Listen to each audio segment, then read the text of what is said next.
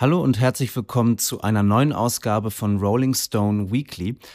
Mike und ich haben vorhin schon die Folge, die ihr gleich hören werdet, aufgenommen und dann ähm, hat uns aber nach der Aufnahme die traurige Nachricht erreicht, dass Shane McGowan im Alter von 65 Jahren gestorben ist und deswegen ähm, haben wir uns jetzt doch noch mal am Donnerstagabend zusammengefunden, um ein wenig an Shane McGowan zu erinnern. Mike, wie hast du davon erfahren und wie äh, hast du dich gefühlt, als du es erfahren hast? Ja, also erfahren habe ich, glaube ich, schon, ja, so frühen Nachmittag von, von Shanes Tod, der natürlich auch nicht so überraschend kam. In den letzten Tagen gab es Meldungen, er sei aus dem Krankenhaus entlassen worden nach einem Jahr. Und es gab auch Bilder davon zu sehen. Ich glaube, er hatte erst eine Blutvergiftung und dann noch eine virale Hirninfektion gehabt und solche Sachen. Und äh, man hatte das Gefühl, ähm, der geht jetzt nochmal nach Hause, um da zu sterben. Also das war jedenfalls mein erster Eindruck, den ich hatte, als ich das gehört habe, dass er jetzt nach Hause entlassen wird.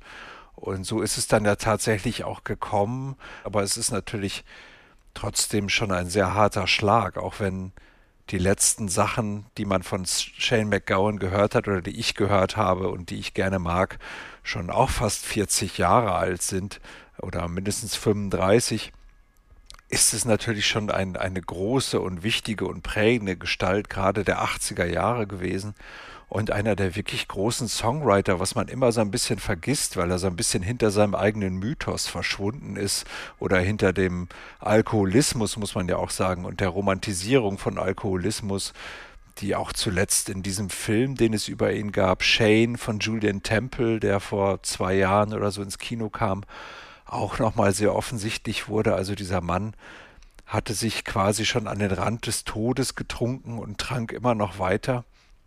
Und äh, ich habe mit Julian Temple damals gesprochen zu diesem Film und da wurde auch nochmal offensichtlich, wie sehr diese Figur äh, Shane McGowan auch ein ja, eine Art von Mythos ist oder war oder ein selbstgeschaffener Mythos. Also äh, Julian Temple hat den kennengelernt am Rande von Sex Pistols Konzerten in den späten 70er Jahren, als Shane McGowan einer der großen Punk- und Pistols-Fans war und immer in der ersten Reihe stand, damals noch mit blondierten Haaren. Und ähm, er hat gesagt, als ich den damals kennengelernt habe, wäre ich niemals auf die Idee gekommen, dass der irgendwas mit Irland zu tun hat. Der hat in Cockney Englisch geredet, wie das jeder gemacht hat, der damals kredibel sein wollte, auch wenn er gar nicht aus London kam, aber man musste halt auch Working Class London machen. Und von Irland hat er mir nie irgendwas erzählt. Also er kommt ja auch nicht aus Irland, sondern ist in Kent geboren, in der Grafschaft Kent, südlich von London und ist mit 13 auch auf eine, äh, äh, hat ein Stipendium bekommen, ist auf eine Privatschule gegangen. Er hatte irische Vorfahren, seine Eltern sind aus Irland ähm, nach Kent gezogen und er hat ab und zu mal einige Wochen und Monate da verbracht in Irland bei den Großeltern, aber es war nicht so arm, wie er das gesagt hat und es war auch nicht so plebejisch. Das war großenteils eine Konstruktion, die teilweise auch aus der literarischen aus seiner literarischen Biografie kommt. Also er hat sehr viel über Irland gelesen, sehr viel irische Schriftsteller gelesen und hat sich daraus seine Identität gebastelt. In gewisser Weise ist er so eine Art Dylan-Figur.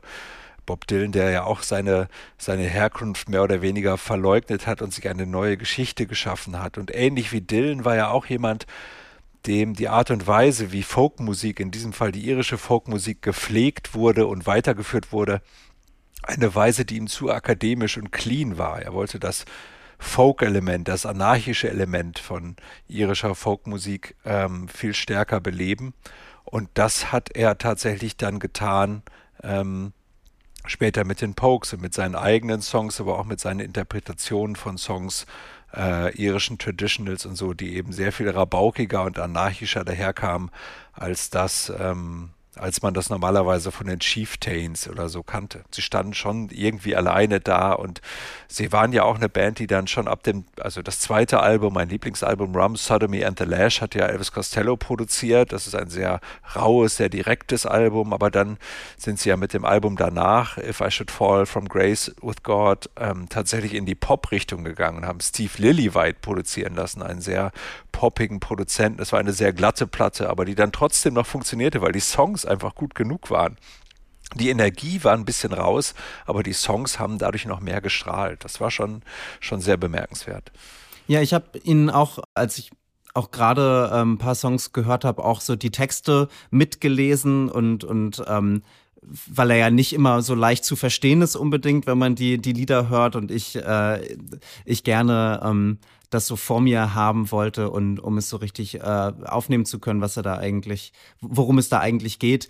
Und, ähm, und es sind ja sehr häufig sehr, also es sind ja häufig Geschichten, die er erzählt und auch sehr ähm, empathische, also er, er widmet sich so den Ausgestoßenen häufig so den Suchtkranken oder den Trinkern und den ähm, Spielern, so den Sehnsüchtigen, ähm, auch so den, den Suchenden oder auch den Religiösen oder den Zweiflern.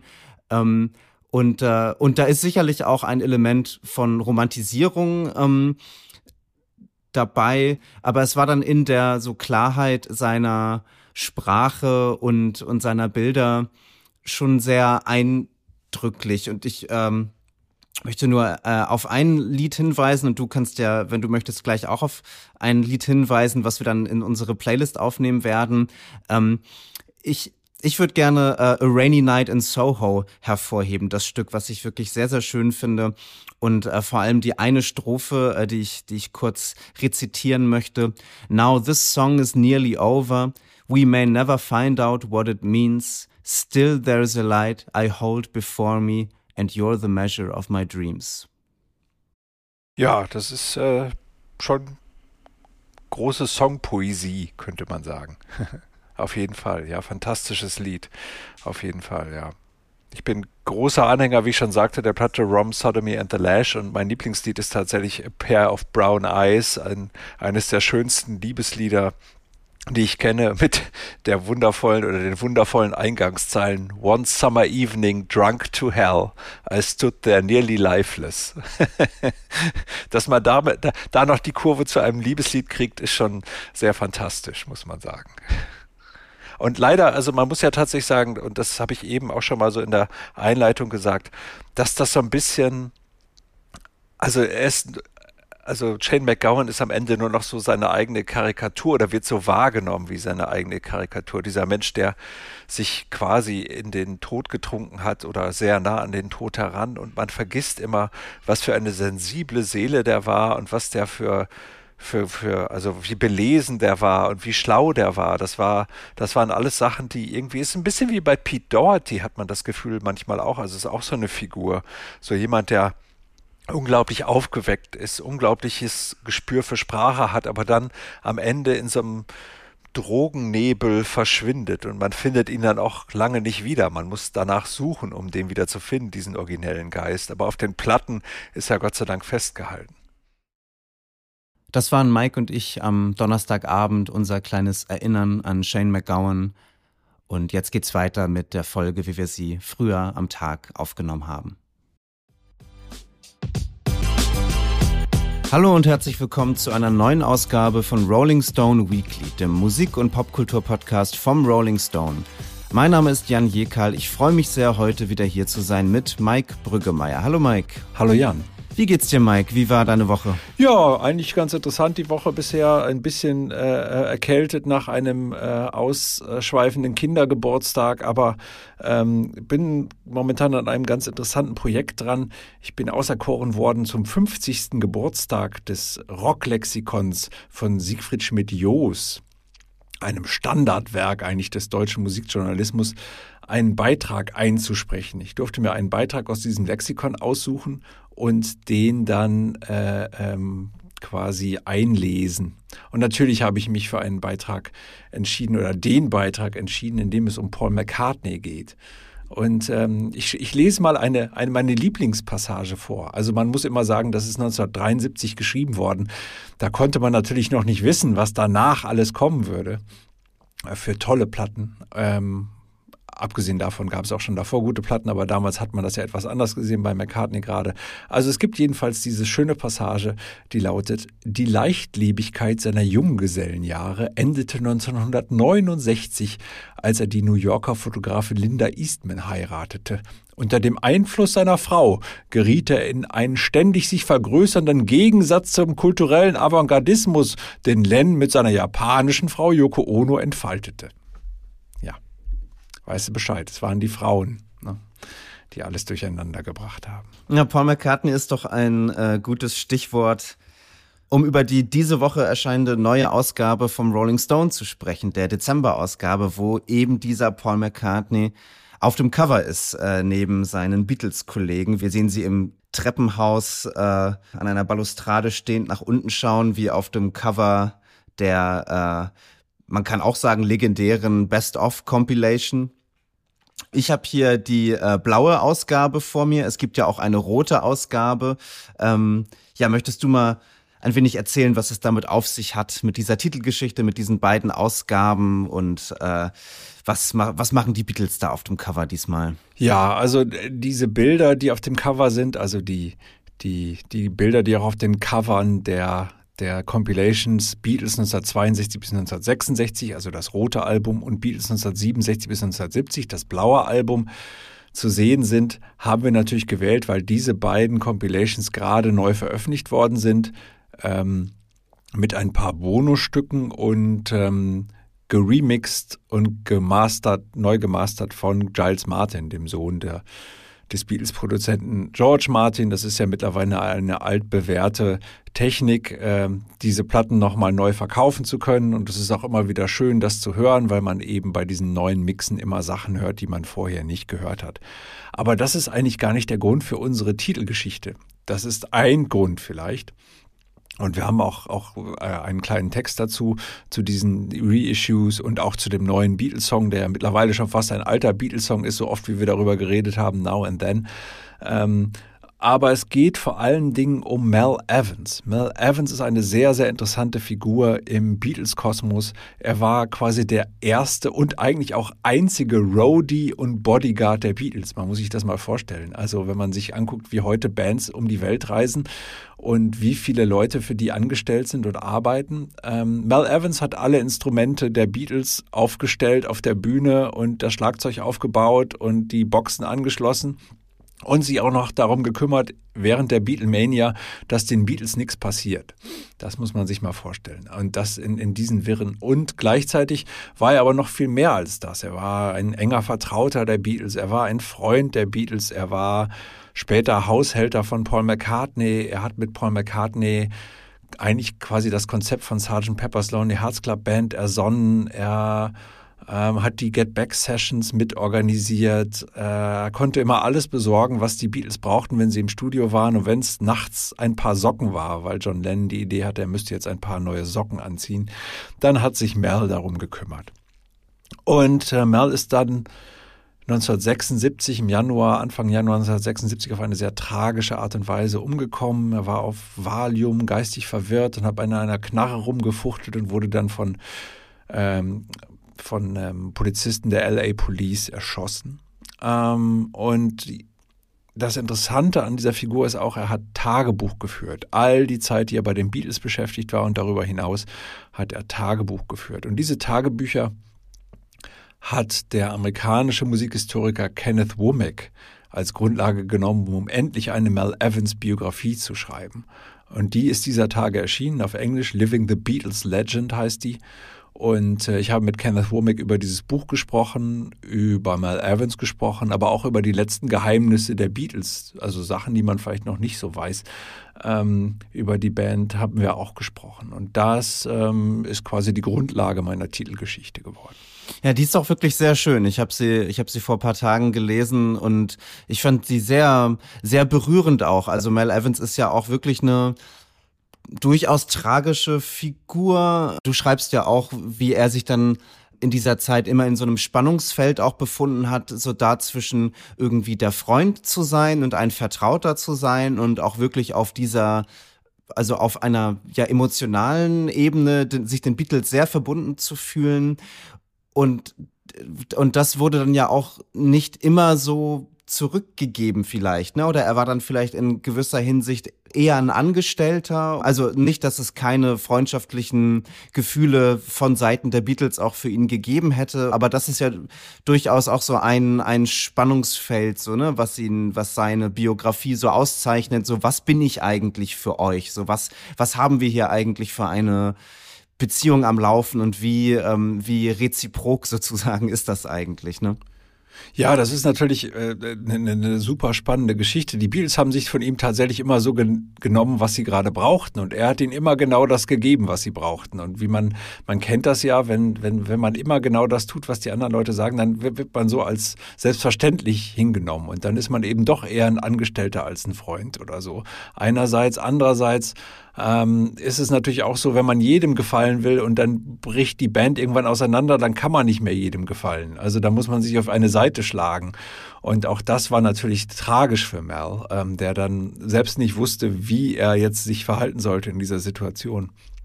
Und ähm, abgesehen davon natürlich auch das große, das große ähm, die große Differenz, was, was die Lebensführung angeht, wenn man sich anguckt. Der Mann hat, glaube ich, am Ende bei, bei den Beatles 35 Pfund oder 38 Pfund oder so verdient äh, pro Woche.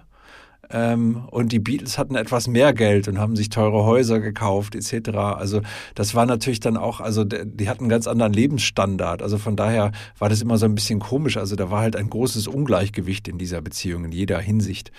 Ähm, aber ähm, ja, das macht ihn natürlich irgendwie schon zu einer tragischen Figur, aber eben auch zu einer sehr faszinierenden. Er war so ein bisschen der, der Forrest Gump der Popgeschichte. Er war nicht immer dabei, wenn irgendwas passierte. Der war dabei, als die Beatles Elvis Presley getroffen haben und ist dann in die Küche gegangen in Presleys Villa in LA und hat aus äh, Plastiklöffeln Plektrums gebastelt, damit die äh, eine Spontan-Session spielen konnten, weil die Plektrums, die er normalerweise immer dabei hatte, die hat die Reinigung rausgenommen aus seinem Jackett, als er, äh, als er das in die Reinigung gegeben hatte und hat, dann hat er da nicht mehr dran gedacht, dass er die nicht dabei hat. Sonst hätte Mel natürlich immer Plektrums dabei gehabt. Er hat auch immer einen großen Sack mit Sachen dabei, die die Beatles jetzt vielleicht brauchen können. Schraubenzieher, Hammer, äh, Gitarrenseiten, ähm, alle möglichen Dinge. Und ähm, ja, sehr interessante Figur auf jeden Fall und auch ein sehr interessantes Buch von Kenneth Womack, ähm, das ich auch nur empfehlen kann. Also es ist wirklich eine schöne Lektüre, weil man die Geschichte der Beatles nochmal in einem anderen Licht sieht und natürlich endlich jemanden hat,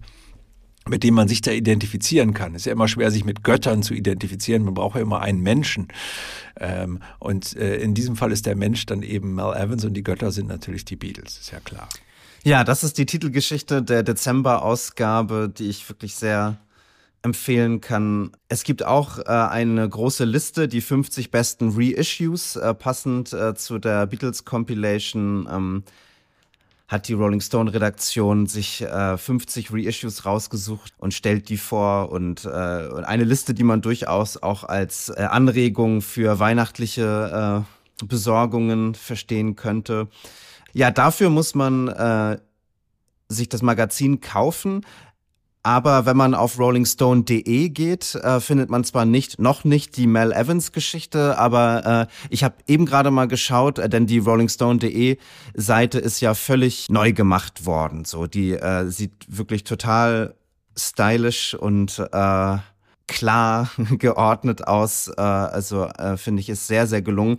Und ich habe gerade gesehen, dass äh, aktuell auf der 1, äh, auf der Startseite, äh, mein kleines Interview mit Adam Green ist, äh, dem New Yorker Songwriter, mit dem ich letzte Woche äh, äh, gesprochen habe, ähm, was auch wirklich total, total nett war. Ich ähm, ich habe ihn zum ersten Mal gesprochen und und er war äh, war so richtig quirlig und, und total äh, gut aufgelegt und, und hat ganz viel erzählt und wollte dann auch erst ganz viel über Berlin sprechen und über Deutschland. Er war ja schon häufiger hier und hat dann so von verschiedenen Berliner Museen erzählt, die er so gerne mag, dass er so gerne ins Ägyptische Museum geht und in die Gemäldegalerie. Und dann hat er auch erzählt, dass er seit zehn Jahren jede Woche ins Metropolitan Museum of Art in New York geht. Also jede Woche äh, verbringt er einen Tag dort. Das macht er seit zehn Jahren. Er meint, dass er wahrscheinlich wahrscheinlich jetzt so zwei Prozent seines Lebens in diesem Metropolitan Museum of Art verbracht hat.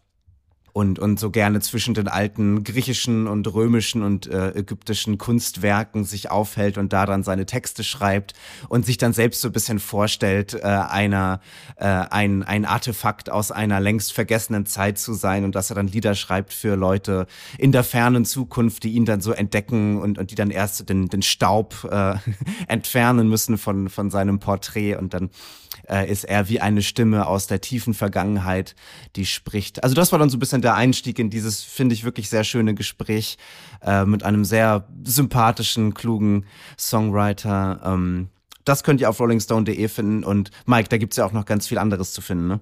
Ja, ja, natürlich. Also ich bin jetzt immer noch gebannt von Adam Green, weil also es ist ja 20 Jahre her, dass sein Album Friends of Mine erschien, was für mich so die frühen Nullerjahre wesentlich mitgeprägt hat. Ich war sogar mit Adam Green in der McDonald's Chart Show damals, die von Julia Siegel moderiert wurde wo Adam einen Auftritt hatte. Es war eine sehr, sehr lustige äh, nachmittägliche äh, Aktion in, in München damals. Also äh, immer, noch großer, großer Freund dieser Zeit, auch wenn ich Adam danach so ein bisschen aus den Augen verloren habe. Aber äh, toll, dass es das gibt. Aber natürlich sind auch gerade die großen Madonna-Festspiele auf rollingstone.de, weil Madonna ja gerade zwei Konzerte in Berlin gespielt hat und unser Kollege und 80er Jahre Experte Sassan Yasseri äh, hat sich die natürlich beide angeschaut und äh, darüber, oder ich glaube, ja doch, ich glaube, das ist sogar beide angeschaut und darüber berichtet.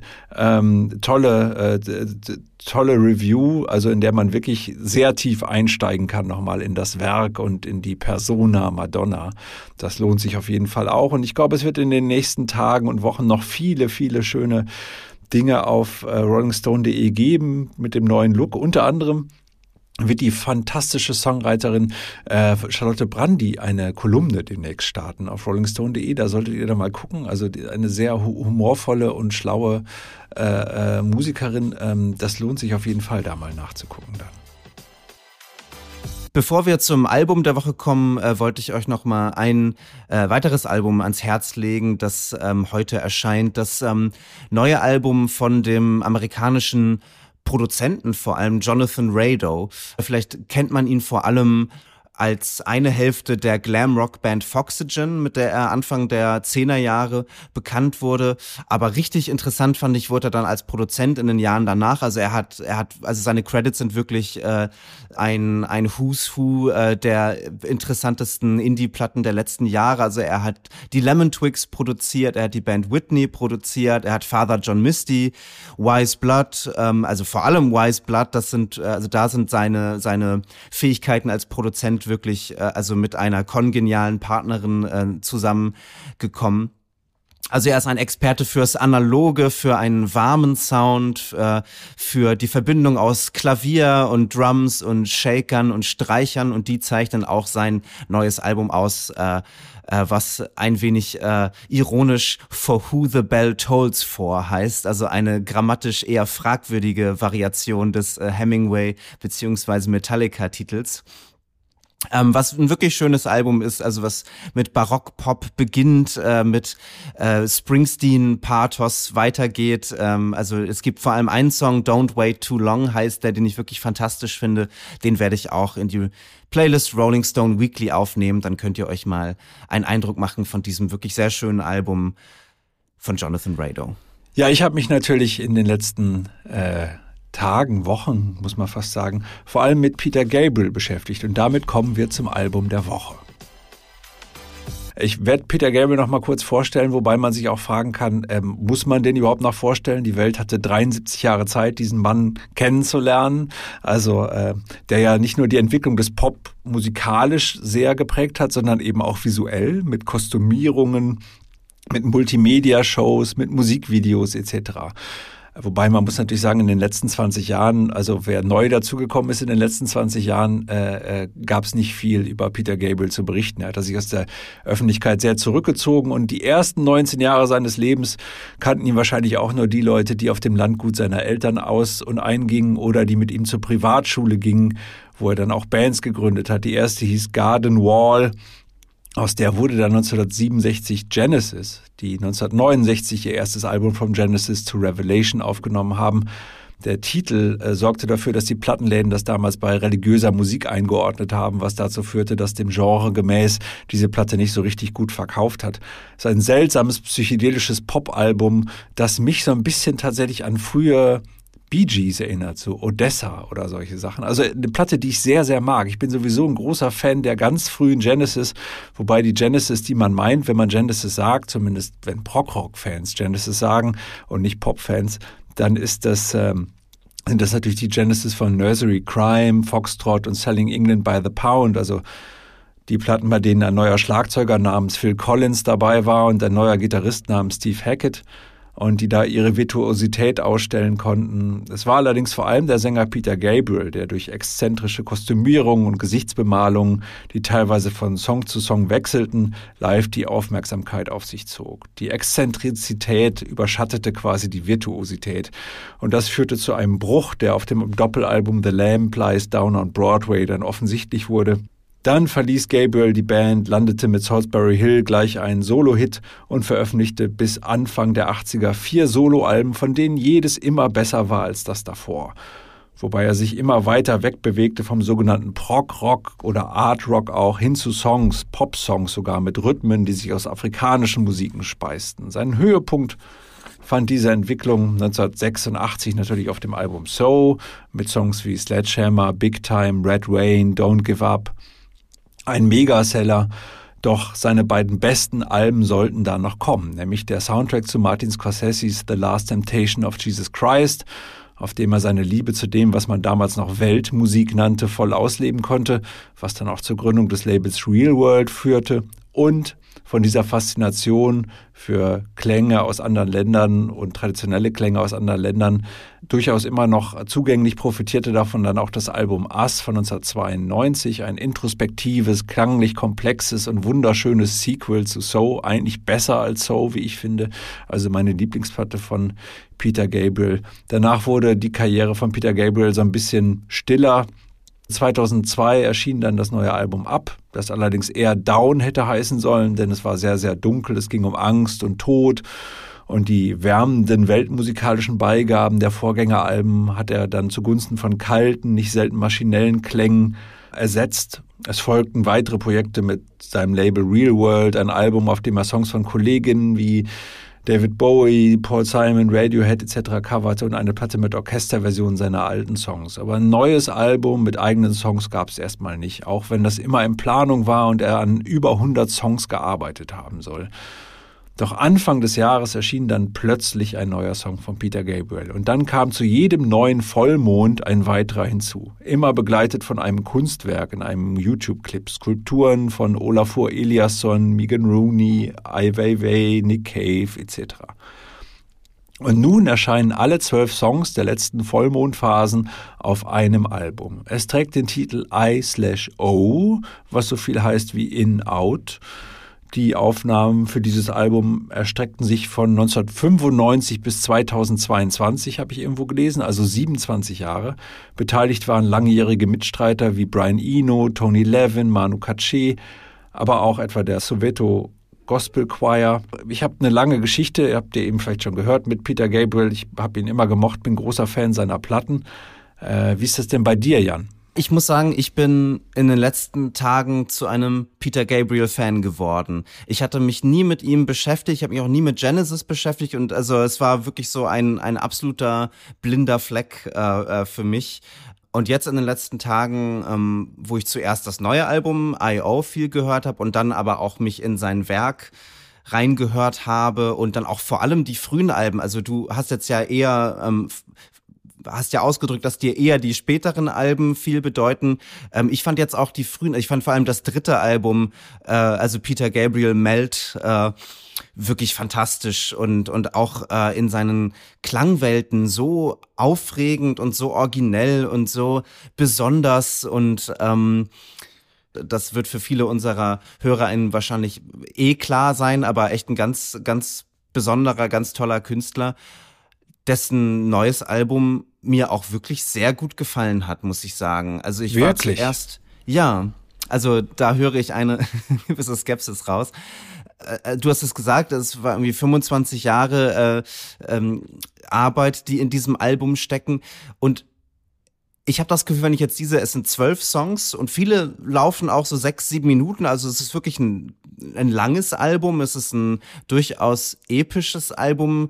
Ähm, aber ich habe das Gefühl, dass die viele Zeit nicht dazu geführt hat, dass die Songs irgendwie verunklart werden oder dass, dass er irgendwie so ein bisschen den Faden verloren hat oder den Kern der Songs irgendwie so ein bisschen äh, vergessen hat, sondern dass es eher im Laufe dieser Zeit eine Konzentration auf das Wesentliche gab und, und dass man jetzt in diesen Songs, die auch sehr divers instrumentiert sind und sehr vielseitig sind, also von Industrial Pop am Anfang, der sehr elektronisch, sehr perkussiv, sehr fragmentiert ist, äh, zu Klavierballaden zu Funk-Rock und Soul-Pop-Songs. Also das, das ist so ungefähr so der, die Bandbreite, die stilistische Bandbreite des Albums, habe ich doch das Gefühl, dass man in allen Songs ähm, so Residuen der wahrscheinlich verschiedenen Variationen, die es im Laufe der Jahrzehnte, die, die, die diese Songs im Laufe der Jahrzehnte mal, mal durch, äh, durchgemacht haben. Ähm, und dass von allen was geblieben ist, aber dass halt vor allem geblieben ist so der Kern eines Songs, die Idee eines Songs. Ähm, und, und dass die mit großer, finde ich, Klarheit und großer Kunstfertigkeit und exzellenter Produktion transportiert wird. Hei, hei, hei, hei, hei. Da sind wir ja mal einmal, glaube ich, sehr konträrer Meinung, was ja auch mal schön ist. Also ich bin tatsächlich, äh, habe ich ja eben schon mehrmals gesagt, fast, fast auch entschuldigend, großer Fan äh, seiner Werke und ich erkenne auf dem neuen Album auch diese Sachen alle wieder, die ich an, an, an äh, Peter Gabriel mag. Also sowohl so Klavierballaden, die aber früher dann spärlich waren, also die dann San Jacinto oder Family Snapshots, wo, wo die Atmosphäre irgendwie sehr dicht war und die aber eben durch die Reduktion vor allem sehr dicht war. Und jetzt orgelt da immer noch irgendein Streicher drüber oder so und man hat das Gefühl, es setzt eine gewisse, gewisse Verkitschung ein. Noch nie habe ich in meinem Leben bei einem Peter Gabriel Song an Chris Martin denken müssen. Dieses Mal habe ich sehr, sehr oft an Chris Martin und Coldplay denken müssen bei den Peter Gabriel Songs, ähm, auch wenn die Texte vielleicht etwas mir etwas mehr geben, vielleicht auch, weil es um Alter geht und Vergänglichkeit, das Themen sind, die mich mehr interessieren als, ich weiß gar nicht, was das Thema immer bei Chris Martin ist. Freundin ruft nicht zurück oder so, keine Ahnung. Aber es ist irgendwie, also es hat für mich es hat für mich einen großen, einen großen Kitsch-Faktor, der sich auch in die, in die Produktion einschleicht. Schon beim ersten Ton der Platte hat man das Gefühl, man ist auf so einer 80er Jahre ECM-Platte zu Hause oder, oder, oder, oder eben tatsächlich auf einem Outtake von So oder so. Also, das ist, also diese, diese Sounds, die er in den, in den 80ern vielleicht mitgeprägt hat, die sind jetzt hier teilweise auch in Reihenform wieder zu hören, aber wir sind jetzt, 30, 40 Jahre später und ich finde, es funktioniert für mich nicht mehr. Es funktioniert für mich nicht, diese Sounds nicht irgendwie so zu updaten, sondern eigentlich so zu lassen. Es gibt einen Song, der ist quasi Mercy Street, mein Lieblingssong von So, ähm, ins äh, äh, ein Update davon, das heißt äh, Love Love Can Heal, also schon der Titel, hei, hei, hei. Ähm, also und, und äh, da sitzt auch wieder also so ein, so ein interessanter hypnotischer Groove, aber über den werden dann Streicher gelegt. Und man fragt sich, warum?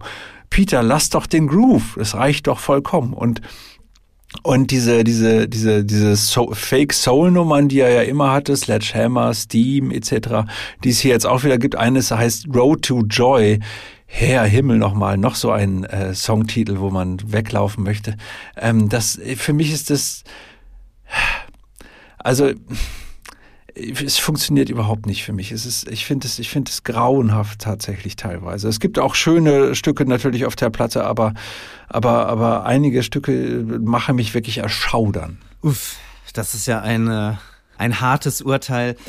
Also ich habe das Gefühl, dass, dass das nicht so zutreffend ist, also was du sagst mit der Überfrachtung oder immer kommt noch irgendwie Streicher oder so dazu, also dass das stimmt, wenn man an, an einen Song wie Playing for Time denkt. Das ist der dritte Track, der beginnt als sehr spärliche so Piano-Ballade und wird dann sehr orchestral und, und dramatisch und explodiert dann in ein so bombastisches Pathos. Also da würde ich dir zustimmen und das ist auch ein, ein Stück, das mir jetzt weniger bedeutet. Aber wenn ich jetzt an ein Stück wie So Much zum Beispiel denke, ähm, das über seine gesamte Länge sehr simpel und sehr spärlich und sehr stimmungsvoll und sehr atmosphärisch ist und dass ich dann auch sehr berührend finde, das hast du auch gesagt, Sterblichkeit als Thema, das dich dann mehr interessiert. Das geht mir genauso. Ich finde auch, dass das Album am stärksten ist, wenn es am, am verletzlichsten ist, wenn es wie in diesem Lied So Much, wo es eben darum geht, um die tiefe Trauer, die er empfindet, in dem Wissen, dass seine Zeit sehr begrenzt ist und es doch noch so viel zu sehen und so viel zu erleben, so viel zu planen gäbe. Aber er sagt dann auch, there's only so much can be done und, und dann resigniert er und, äh, und das ist kein, und ich finde, das ist kein kitschiges Lied. Er, er versucht da auch gar nicht irgendwas Tröstliches finde ich, in diesem Lied zu. Also es gibt tröstliche Lieder auf diesem Album, aber, aber das ist nicht so much. So much ist einfach nur Verzweiflung, aber Resignation, also, also nach der Verzweiflung. Ähm, und, ähm, und für mich eines der, der stärksten Lieder. Und ich möchte noch sagen, ich meine, du hast gesagt, wir sind jetzt 30 Jahre weiter. Das stimmt. 40 sogar. Aber wir sind 30 Jahre, 40 Jahre weiter in einer Popkultur, die ganz entscheidend von Peter Gabriel geprägt wurde. Wie man auch jetzt sieht an Bands wie The 1975 oder so, wo ich jetzt, wo ich, äh, also die ich sehr mag und wo mir jetzt erst klar geworden ist, wie viel die sich von Peter Gabriel auch angeeignet haben. Ähm, oder auch etwas abstrakter vielleicht oder etwas assoziativer Vampire Weekend, die ja auch äh, Peter Gabriel name-checken in einem ihrer ersten Songs, Cape Cod Quassa Quassa, wo sie, wo sie lobend den Namen Peter Gabriel ins Spiel bringen. Ähm, und also, also die, gerade so die Indie-Kultur der letzten 10, 15 Jahre oder so. Ähm, also da habe ich nicht das Gefühl, dass wenn Peter Gabriel jetzt an seinen ikonischen 80s ähm, absolut ausproduzierten, glatten Soul, experimentell Art Pop anschließt, ähm, dass er da irgendwie in der Vergangenheit verhaftet ist, sondern dass er halt eher in einen Dialog tritt mit, mit gegenwärtiger Popmusik. Ja, also, also du hast schon gesagt, So Much ist ja ein sehr schon anrührender Song. Danach kommt der Song Olive Tree und da gibt's so eine Bläsersektion, die mich so, äh, so an, weiß ich nicht, eine Platte wie was ist, was ist die Soul-Platte von, von Phil Collins? Hello, I must be going oder so. Also, also eine dieser, wo dann so Bläser reinkommen, wo man denkt, oh mein Gott, das ist so furchtbar. Das würde man heute so, also das macht, also dass man das heute noch, da könnte ich wegrennen. Also es ist wirklich, also gut, ich kann auch bei Phil Collins Platten immer gut wegrennen, aber das hat mich wirklich, also da, da habe ich gedacht, kann man das nicht irgendwie ein bisschen brüchiger machen? Kann man das nicht ein bisschen interessanter machen? Warum hat das so ein 80s-Wumms? Und das finde ich eben ja, schon. So wie You Can Call Me Al oder ja, so. Ja, so ein bisschen, ja, das ist natürlich auch eine ganz gute. Und Paul Simon ist natürlich auch eine ganz gute Referenz, weil Paul Simon natürlich der andere Typ ist, auf den Vampire Weekend und Sufjan Stevens und all die Leute sich immer beziehen. Wo ich aber das Gefühl habe, der hat es geschafft, natürlich, auch weil er sich eher als Songwriter sieht und nicht so sehr als, als, als Soundästhet, hat es natürlich geschafft, seinen Sound tatsächlich, dadurch, dass er natürlich auch purer ist und nicht mit so viel mit Filtern und so arbeitet, sehr gut rüberzubringen äh, über, über die Millenniumsgrenze. Ähm, und das habe ich eben hier nicht. Ich habe auch noch mal Ass gehört, die Platte die ich ja so besonders gerne mag, wo ich auch sage, ja, also die kann, die höre ich jetzt natürlich immer noch mit den Ohren von damals und mag die deswegen, aber die ist tatsächlich viel mehr dated als die Platte äh, äh Peter Gabriel 3, die du so liebst und, und die auch die vierte. Das sind tatsächlich Platten, die immer noch also die wesentlich besser funktionieren, also immer noch heute auch noch besser funktionieren, auch besser funktionieren als die neue Platte für mich. Also tatsächlich auch vom Sound her immer noch. Ähm, aber das ist, ähm, ich weiß auch nicht, also ich habe die Platte erst so so weggehört und dachte, oh, das ist ja ganz schön alles. Und war auch dann, wenn, wenn man dann so diese anrührenden Momente hat, dann hört man mal ein bisschen genauer hin und dann singt er, As an old man I was born, but I've grown to be a baby. Dann denkt man, ach ja, irgendwie schön. Und dann, denk, dann hört man nochmal genauer hin und dann stellt man fest, es ist doch eigentlich Kitsch. Und das habe ich bei dieser Platte tatsächlich, je genauer ich hingehört habe, also für mich, desto mehr habe ich festgestellt, wir werden keine Freunde, diese Platte und ich. Was ist denn Kitsch? Kitsch ist das, das was über Überoffensichtliche, das Überoffensichtliche, das ein Gefühl zu Tode reiten, das ist Kitsch. Ein etwas zu sehr verzieren, etwas zu sehr ausstellen, keine Form von Subtilität mehr zu lassen, alles klar zu machen und äh, zu verzuckern, das ist Kitsch. Und das habe ich das Gefühl, hat diese Platte mehr als Peter Gabriel Platten das früher hatten. Es ist sicherlich nicht subtil. Im Gegenteil, es ist sehr explizit. Also auch du hast gerade den Song I.O. Äh, zitiert, glaube ich, ne? den, den Titeltrack, den, der auch zu meinen Lieblingsliedern des Albums gehört, der sehr, also der ein sehr umarmender Song ist. Also der, ein äh, als Piano-Ballade beginnt und dann zu einem treibenden Popsong wird. Und ich musste da also an meine frühesten musikalischen Erinnerungen zurückdenken. Ähm, und eine, eine dieser Erinnerungen ist der Tarzan-Soundtrack von Phil Collins. ja, ja, genau. Es ist ein Kinderlied oder so eine Art von Kinderlied.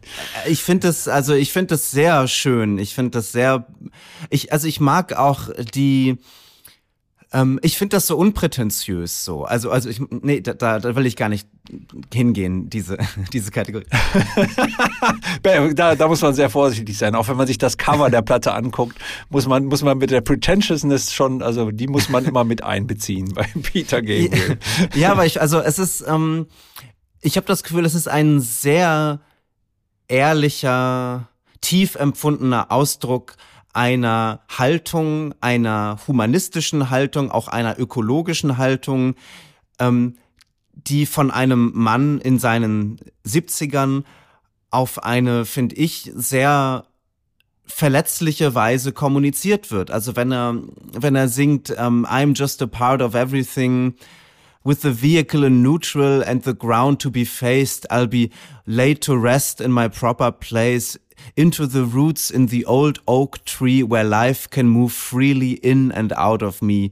Also dieser Transzendentalismus, dieser Ich bin in allem, ich bin in den Bäumen, ich bin in den Vögeln, ich bin ein Teil von allem und alles ist ein Teil von mir. Das dann auch in dieser Deutlichkeit oder in dieser Klarheit auszudrücken, ich empfinde es nicht als kitschig. Ich, ich, ich finde deine Argumente überzeugend, aber es ist für mich auf einer, also es berührt mich zu sehr, als dass ich es als Kitsch irgendwie diffamieren möchte. Ich, äh, ich finde das sehr schön. Ja, ich finde also diese, diese, diese Metapher oder dieses Verbindende, was kommt, glaube ich, in ganz vielen Songs vor. Also, dass er sich immer so fühlt als Teil von allem und so weiter. Und gleichzeitig habe ich das Gefühl, da, da schwebt so ein, so ein Raumschiff durch, den, durch das dunkle All äh, äh, und in dem sitzt Peter Gabriel, abgetrennt vom Rest der Welt und da läuft die zweite Coldplay-Platte. Also so das traurigste Bild, das ich mir überhaupt vorstellen kann. Nur. Die Platte erscheint ja in zwei verschiedenen Mixen. Der äh, Bright Mix ist von Mark Stent, also einem Veteranen des äh, des Toningenieurtums und Mixings, der mit Depeche Mode, mit Massive Attack, mit Björk, äh, der auch jetzt Olivia Rodrigos letzte Platte gemischt hat, ähm, der hat den Bright Mix gemacht und den Dark Mix hat Chad Blake gemacht, der ähm, so bisschen die Härte, also härter im äh, was so Persönlichkeiten angeht. Also Tom Waits zum Beispiel hat er jahrelang begleitet, auch die Arctic Monkeys, ähm, das sind so dessen Standouts. Ähm, hast du die Mixes so ein bisschen verglichen? Hast du Unterschiede erkannt? Äh, bevorzugst du einen? Bevorzugen ist in diesem Fall schwer für mich, aber ich mag, glaube ich, den Bright Mix lieber Also der, der andere ist mir, das ist mir zu, so wie wenn man so die laut, also früher hatte man immer so eine Taste, die hieß laut, äh, die konnte man immer einstellen und dann, dann wurde der Klang so, hatte dann mehr Wumms und die Bässe wurden etwas lauter und so. Und äh, so klingt das für mich, als hätte man einfach diese Taste gedrückt an seiner Stereoanlage. Da bin ich nicht so ein Fan von. Ich finde diesen Bright Mix irgendwie, vielleicht, also wenn man noch sowas wie, wie eine Klangmalerei erkennen will auf der Platte, ist die auf dem Bright Mix eher zu erkennen als auf dem, auf dem anderen, die sehr auf Effekt getrimmt ist, die, die, die zweite Version von Chad Blake.